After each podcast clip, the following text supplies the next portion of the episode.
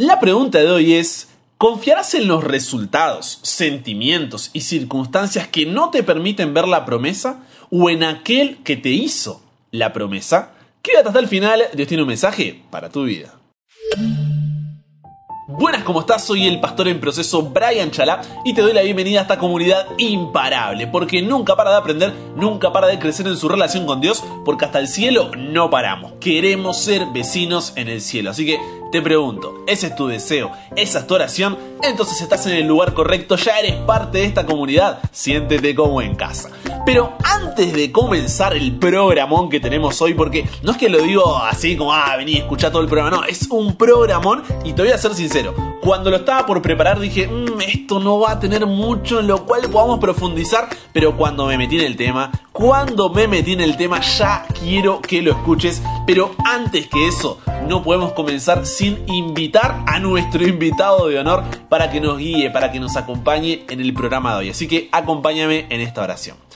Querido Dios y Padre, gracias, gracias Padre por la oportunidad de poder encontrarnos, la oportunidad de poder estudiar tu palabra, de poder buscarte, conocerte más.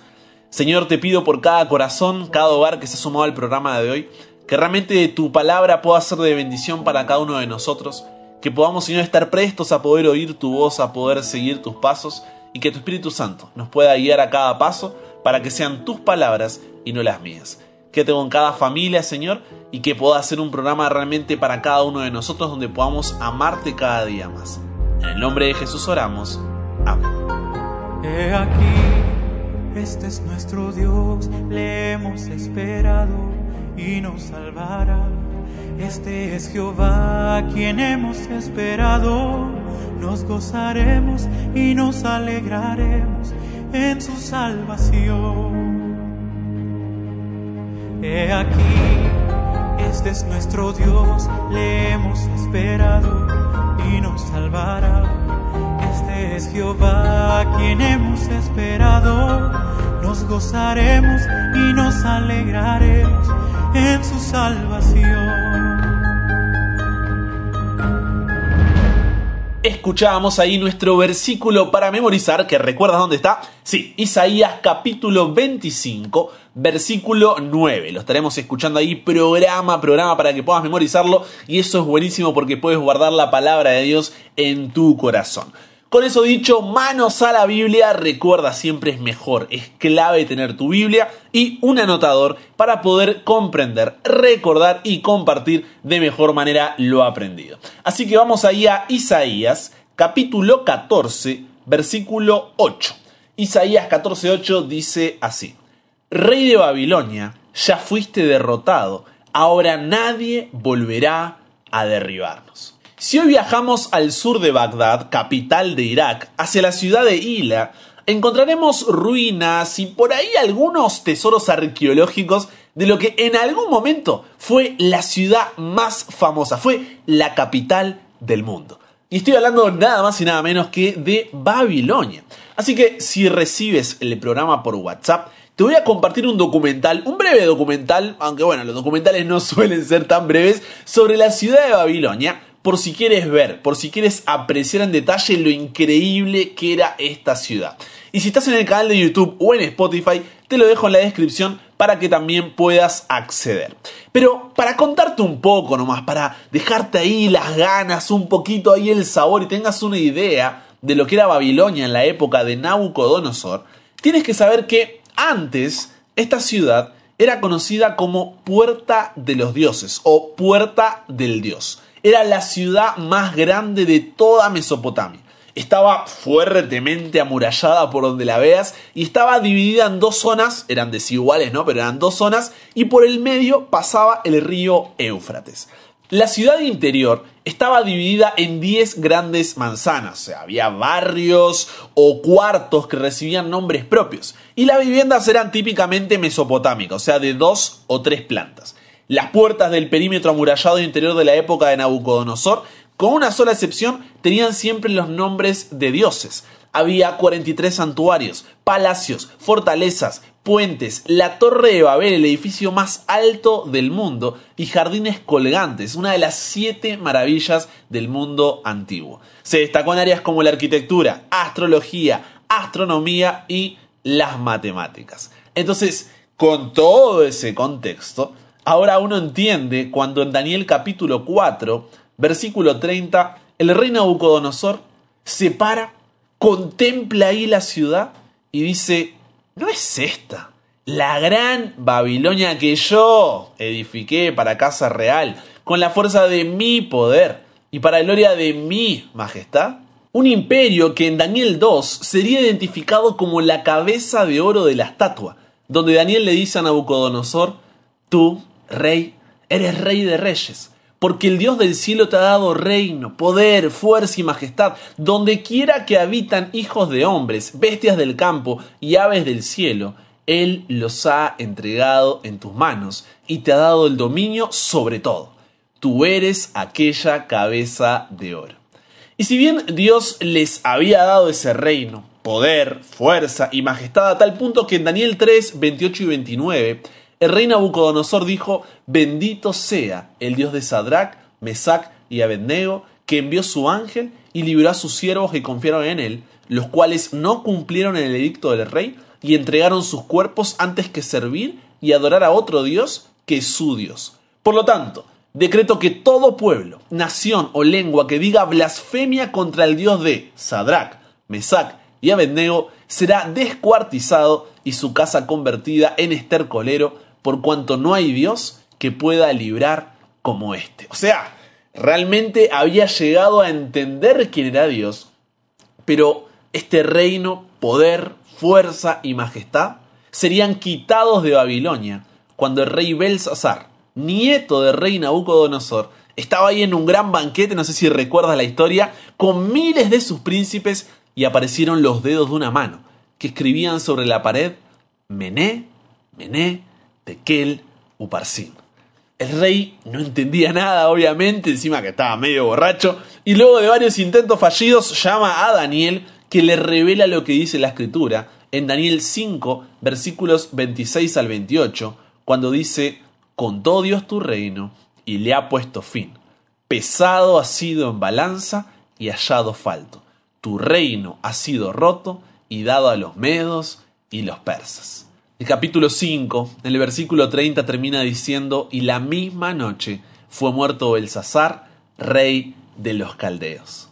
Dios le había revelado esta destrucción a Isaías un siglo atrás, pero parecía una locura, algo ilógico, algo impensable. Primero porque cuando Isaías escribió, Babilonia no era la potencia en la que luego se convirtió. Y segundo, porque si leíste esa profecía más de un siglo después de que lo escribió Isaías, y eres uno del pueblo de Judá que está en cautiverio bajo ese tremendo poder que describimos antes, uno diría, no, esto, esto no pasará jamás. Tiene que haber algún error. Pero algo que parecía imposible desde la perspectiva humana era posible desde la perspectiva divina. Por eso, préstame tus oídos para lo que te diré a continuación, porque si logras recordar esto, tu vida no será la misma. ¿ok? Y no estoy exagerando, ¿eh? ¿Tengo tu atención? Entonces, préstame tus oídos. No necesitas ver el cumplimiento de la promesa para caminar en ella. Lo único, lo único que necesitas es confiar en aquel que te dio la promesa. ¡Ja! Voy de nuevo, voy de nuevo. Y ora para que esta frase sea una realidad en tu vida porque la puede cambiar eternamente. Préstame tus oídos. No necesitas ver el cumplimiento de la promesa para caminar en ella. Lo único que necesitas es confiar en aquel que te dio la promesa. En Isaías 13, más de 90 años atrás, Dios había profetizado que ese reino, poder, fuerza y majestad ahora le sería dado a los medos. Por eso Isaías 13, 17 dice, He aquí que yo despierto contra ellos a los medos, que no se ocuparán de la plata ni codiciarán oro. ¿Por qué? Porque como dice Daniel 2.21, Él muda los tiempos y las edades, quita reyes y pone reyes, da la sabiduría a los sabios y la ciencia a los entendidos. Entonces, todo lo que encontramos en Isaías 13 es lo que los medos, otro imperio, ¿no? Ahí los medos y los persas con Darío y con Ciro, harían con Babilonia esa noche donde el rey Belsasar fue muerto. No vamos a leer todo el capítulo, pero si enumeramos alguna de las cosas que dice, es que en aquel día habrá estruendo de multitud en los montes, como de mucho pueblo, estruendo de ruido de reinos, de naciones reunidas. Toda mano se debilitará y desfallecerá todo corazón humano. Se llenarán de terror, angustias y dolores se apoderarán de ellos. Tendrán dolores como de mujer de parto. Se asombrará cada cual al mirar a su compañero. Sus rostros son como llamaradas como gacela perseguida, como oveja sin pastor. Cada cual mirará hacia su pueblo, cada uno huirá a su tierra. Cualquiera que sea hallado será atravesado, y cualquiera que por ello sea tomado caerá a espada. Sus niños serán estrellados ante ellos mismos, sus casas serán saqueadas y violadas sus mujeres. Con sus arcos derribarán a los jóvenes, no tendrán compasión del fruto del vientre, ni su ojo perdonará a los hijos. En otras palabras, terrible será aquel día. Isaías 13, 19 al 22 termina diciendo, y Babilonia, hermosura de reinos, gloria y orgullo de los caldeos, será como quién, como Sodoma y Gomorra, a las que trastornó Dios. Nunca más será habitada, nunca más será habitada, ni se morará en ella de generación en generación. No levantará allí su tienda el árabe, ni los pastores tendrán allí su morada, sino que dormirán allí las fieras del desierto, y sus casas se llenarán de hurones. Allí habitarán las avestruces, y allí saltarán las cabras salvajes. En sus palacios aullarán las hienas, y los chacales en sus casas de deleite. Su tiempo está a punto de llegar, no se prolongarán sus días. Qué tremendo final, ¿no? Y cuánta verdad. Porque hasta el día de hoy, ni Ciro, ni Jerjes, ni Alejandro Magno, ni Septimus Severus, ni el más reciente Saddam Hussein pudieron reconstruir Babilonia. Lo intentaron, pero no pudieron. ¿Y sabes por qué? Porque si Dios dijo que lo hará, así será. Dios a través de esta profecía lo que buscaba era fortalecer la fe de su pueblo mostrarle que a cada nación que subió al escenario de acción se le permitió ocupar su lugar en la tierra para que pudiese determinarse si iba a cumplir los propósitos del vigilante y santo. La profecía describió el nacimiento y el progreso de los grandes imperios, Babilonia, Medo-Persia, Grecia, Roma. Con cada uno de ellos, como con las naciones de menos potencia, la historia se repitió. Cada uno tuvo su plazo de prueba, cada uno fracasó. Su gloria se desvaneció y desapareció su poder. Y aunque las naciones rechazaron los principios divinos y con ello labraron su propia ruina, un propósito divino predominante ha estado obrando manifiestamente a través de los siglos, la salvación de sus hijos. Pero necesitamos confiar en ese propósito divino. Isaías 14 muestra cómo Dios siguió guiando al pueblo cuando dice en los versículos 1 al 3, porque Jehová tendrá piedad de Jacob, y todavía escogerá a Israel y lo hará reposar en su tierra, y a ellos se unirán extranjeros y se juntarán a la familia de Jacob. Y los tomarán los pueblos, y los traerán a su lugar, y la casa de Israel los poseerá por siervos y criadas en la tierra de Jehová, y cautivarán a los que los cautivaron, y señorearán sobre los que los oprimieron.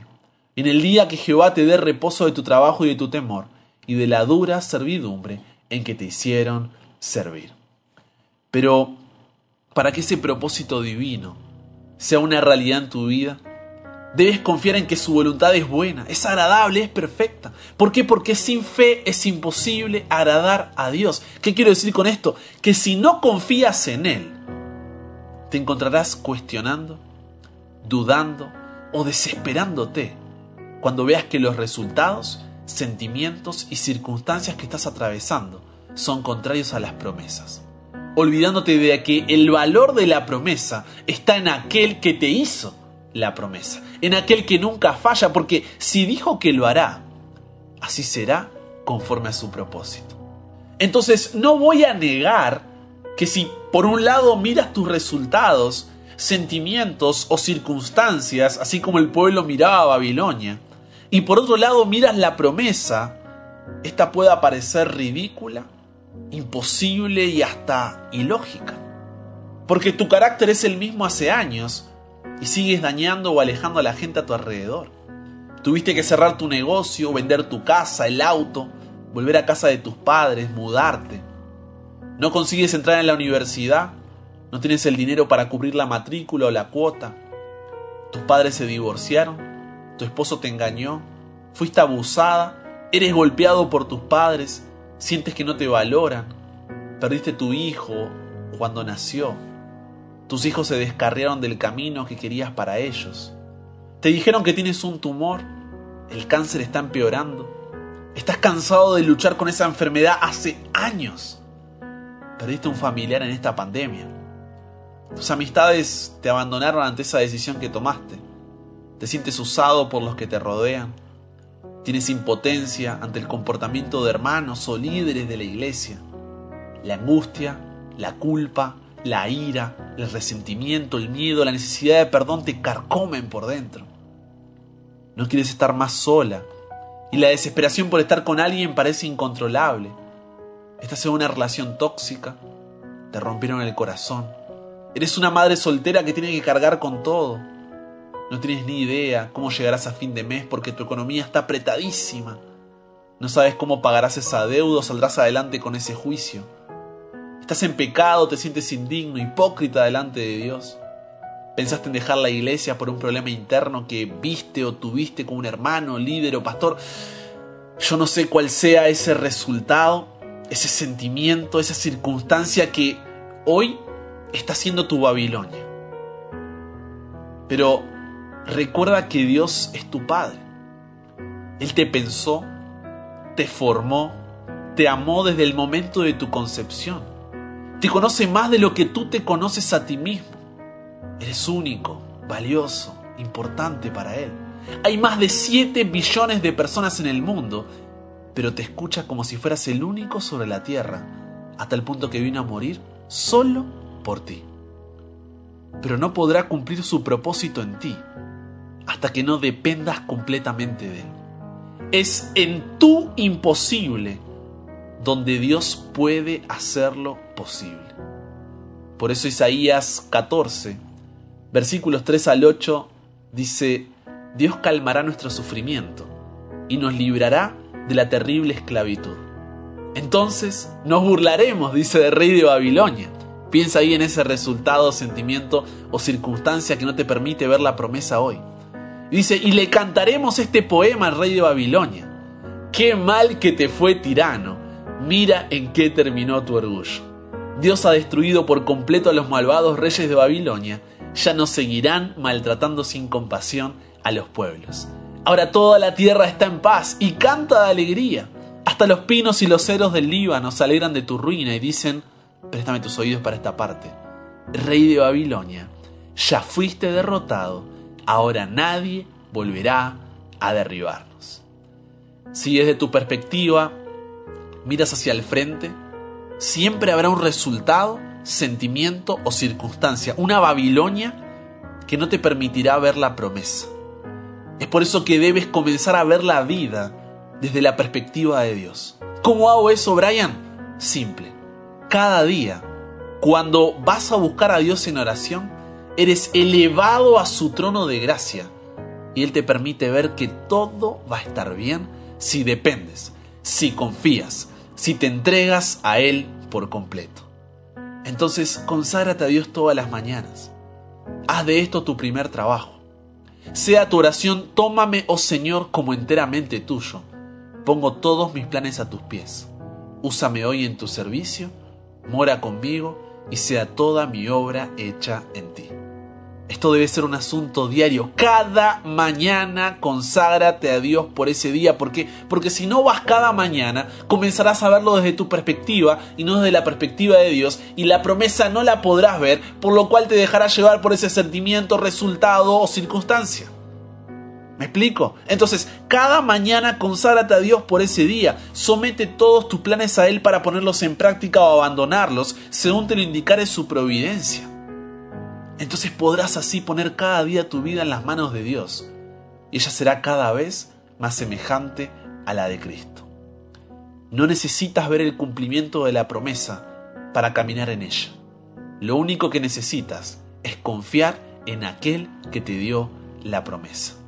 Si Dios dijo que lo hará, así será, porque es en tu imposible donde Dios puede hacerlo posible. Es solo un poco más. Y en aquel día, no muy lejano donde seamos vecinos en el cielo, podrás decir, Rey de Babilonia, a ese resultado, sentimiento o circunstancia que no te permitía ver la promesa, ya fuiste derrotado, ahora nadie volverá a derribarnos.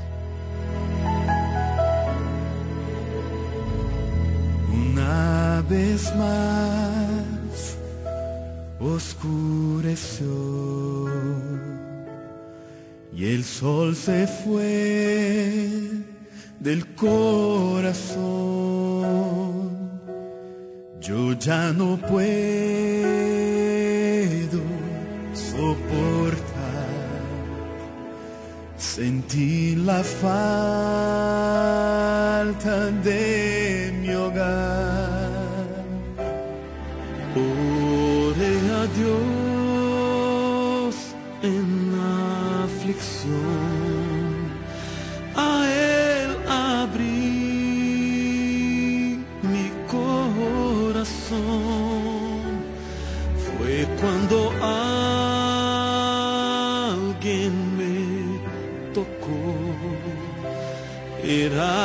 Jesús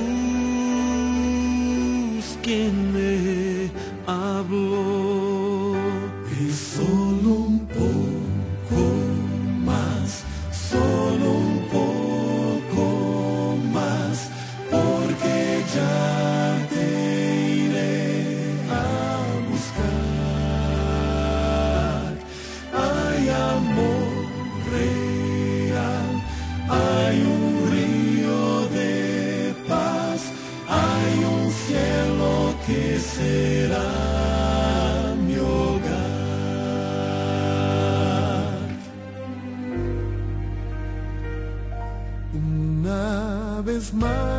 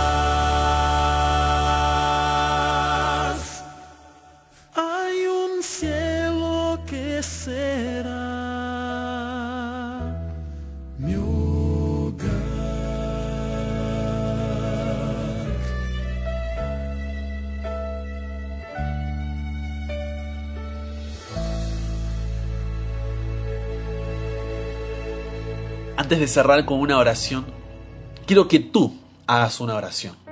Que tú le digas, Dios, esta es mi Babilonia. Este resultado es el que me desanima.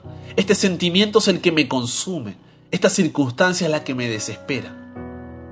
Pero vengo en oración a ti, para ser elevado al trono de tu gracia y así no perder de vista la promesa. Cuéntale a Dios. Habla con Él. Yo te dejaré un minuto, pero si necesitas más tiempo, coloca pausa y continúa en ese momento tan sublime. Y luego yo terminaré con una oración.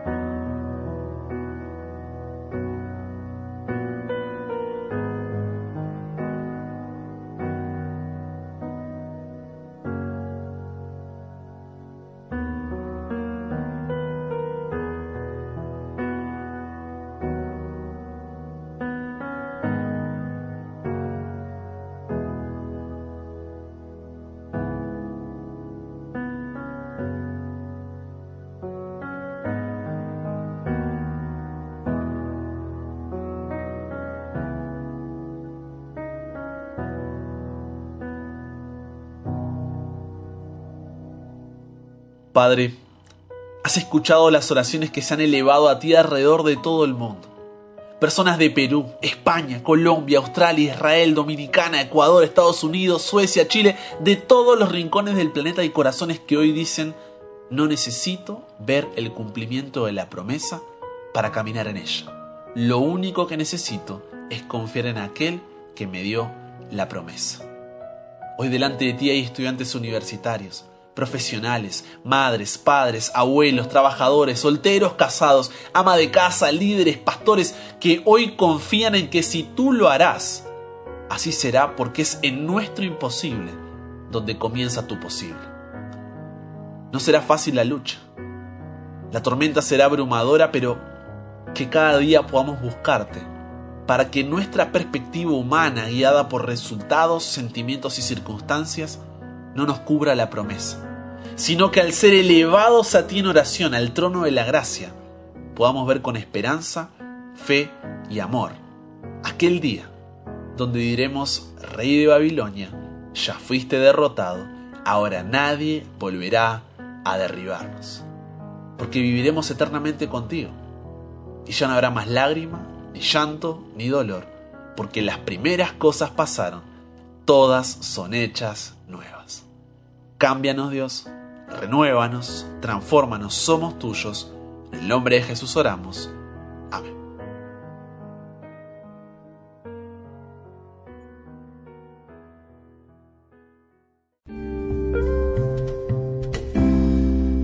Yo te dije, te avisé que el tema de hoy está. Yo cuando lo, estudié dije, no, no, esto es, es, Quería compartirlo ya, pero bueno, espero que haya sido de bendición. Pero no solamente tenemos este espacio del estudio de la palabra, sino también un espacio de oración. ¿Por qué? Porque somos una familia. Y en esta familia nadie ora solo, nadie ora sola, sino que intercedemos los unos por los otros. Y el día de hoy, Vivian desde Chile nos escribe diciendo, pido oración por favor por mi prima. Ella está en medio de la tormenta, su nombre es Lilian Quedó viuda sin aviso. Miguel, su marido, se murió de un ataque sin vuelta y la dejó con dos pequeños, Bea y Rafita. Lo enterró hace unos pocos días y pido que por favor podamos orar por ella. Claro que sí, Vivian, la verdad que... Qué momento, ¿no? Que uno no, no se lo desearía a nadie. Una circunstancia como veníamos viendo hoy, ¿no? Que uno se le pone enfrente y uno dice, bueno, pero ¿y dónde está la promesa? Pero que hoy podamos orar por Lilian, por Bea, por Rafita, sus hijitas, para que Dios pueda estar con ella, para que Dios pueda ser su fortaleza, para que Dios pueda ser su consuelo y para que puedan saber de que en un día no muy lejano podrán volver a encontrarse ahí con su papá, con su marido y poder pasar juntos la eternidad. Desde este lado estamos haciendo todo, como me gusta decir siempre que tenemos este tipo de noticias, estamos haciendo todo para poder predicar, para poder compartir el Evangelio a tiempo y afuera de tiempo para que Cristo venga pronto y ese día sea cada vez más cercano. Así que Vivian, Lilian, cuenta con nosotros. Hoy oramos por ustedes, mañana oramos por cada uno de nosotros. También nos escribe María Elena Weger diciendo buenos días, pido oración por favor por mi salud. Sufro de artrosis y de intestinos. Doy gracias a Dios por tenerlos a ustedes y pido que juntos podamos interceder en oración. Claro que sí, María Elena, de corazón. Te mando un fuerte abrazo. Estamos juntos en oración. Sé que no debe ser fácil. no sé. No puedo ni siquiera saber cómo se siente, pero lo que sí sé es que tienes una familia que hoy está intercediendo por ti. ¿Sí? Así que ánimo, fuerza, seguimos adelante y siempre mirando hacia la promesa. Y por último, un testimonio. Siempre me gusta compartirte cómo cómo Dios puede utilizarte cuando tú dices, Dios, quiero ser un puente donde tú puedas cruzar de corazón a corazón para ser de bendición. Y mira lo que pasa. Dice, cuando me compartieron el programa, yo estaba medio alejada de lo que era el tema de Dios. Y un día vi que empezaban a enviar esto por audio y yo mandé un mensaje de que quería recibir los estudios y desde que empecé a escucharlos mi vida cambió un montón. Así que no puedo más que agradecerles y decir que Dios pueda seguir guiando cada uno de los programas. Amén por eso, como digo siempre, qué bendición, ¿no? Y eso simplemente es compartiendo y no quiero que vayas y compartas ahí con todos tus amigos, con todos tus... No, no, no, no, no me interesa eso. Lo que me interesa es que puedas pensar en esa persona que está necesitando escuchar la palabra de Dios, que puedas orar por esa persona Y luego de que hayas hecho eso, que le compartas el programa para que veas cómo Dios puede utilizarte.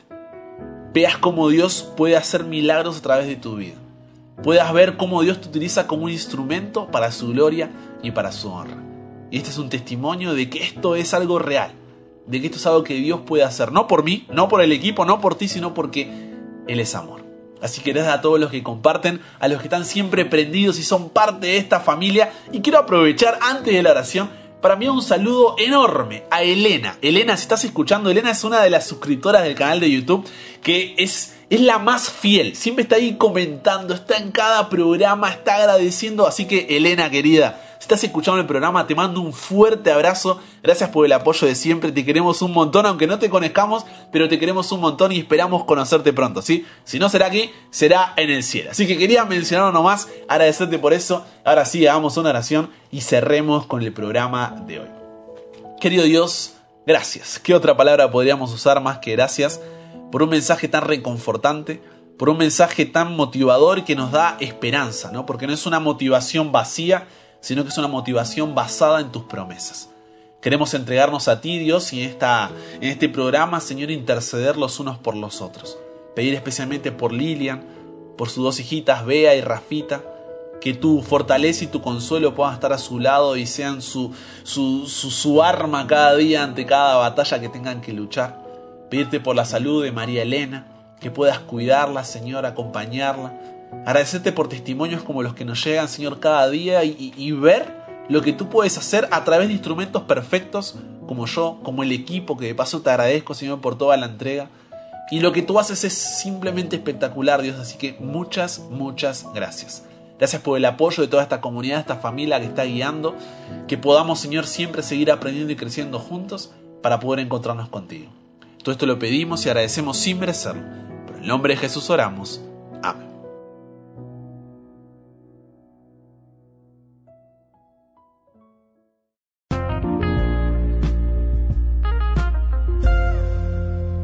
comparte con nosotros tu testimonio, tu pedido o agradecimiento y estaremos orando por ti y compartiendo tu mensaje si nos escribes al WhatsApp al número más 54911 3441 5007. Ahí puedes enviar también tu pregunta, consulta, lo que necesites a tu servicio. Recuerda que puedes encontrar los programas anteriores. Si quieres compartir algún programa, buscar algún tema específico, a ver, ya hablaron acerca de este tema, ve, busca el canal de YouTube Brian Chalá. Obviamente, suscríbete, activa las notificaciones. Estamos ahí en camino hacia los 12.000 suscriptores, así que gracias a todos los que están ahí sumándose a la familia de YouTube. Lo mismo en Spotify y Instagram estamos ahí siempre activos compartiendo contenido que es que es como un poco más, aparte de lo que estamos viendo en la lección, son parte de lo que estamos viendo en cada programa. Abro cajas de preguntas para poder responder ahí, así que hay de todo. Sígueme ahí como arroba chalabrian y con eso dicho te mando un abrazo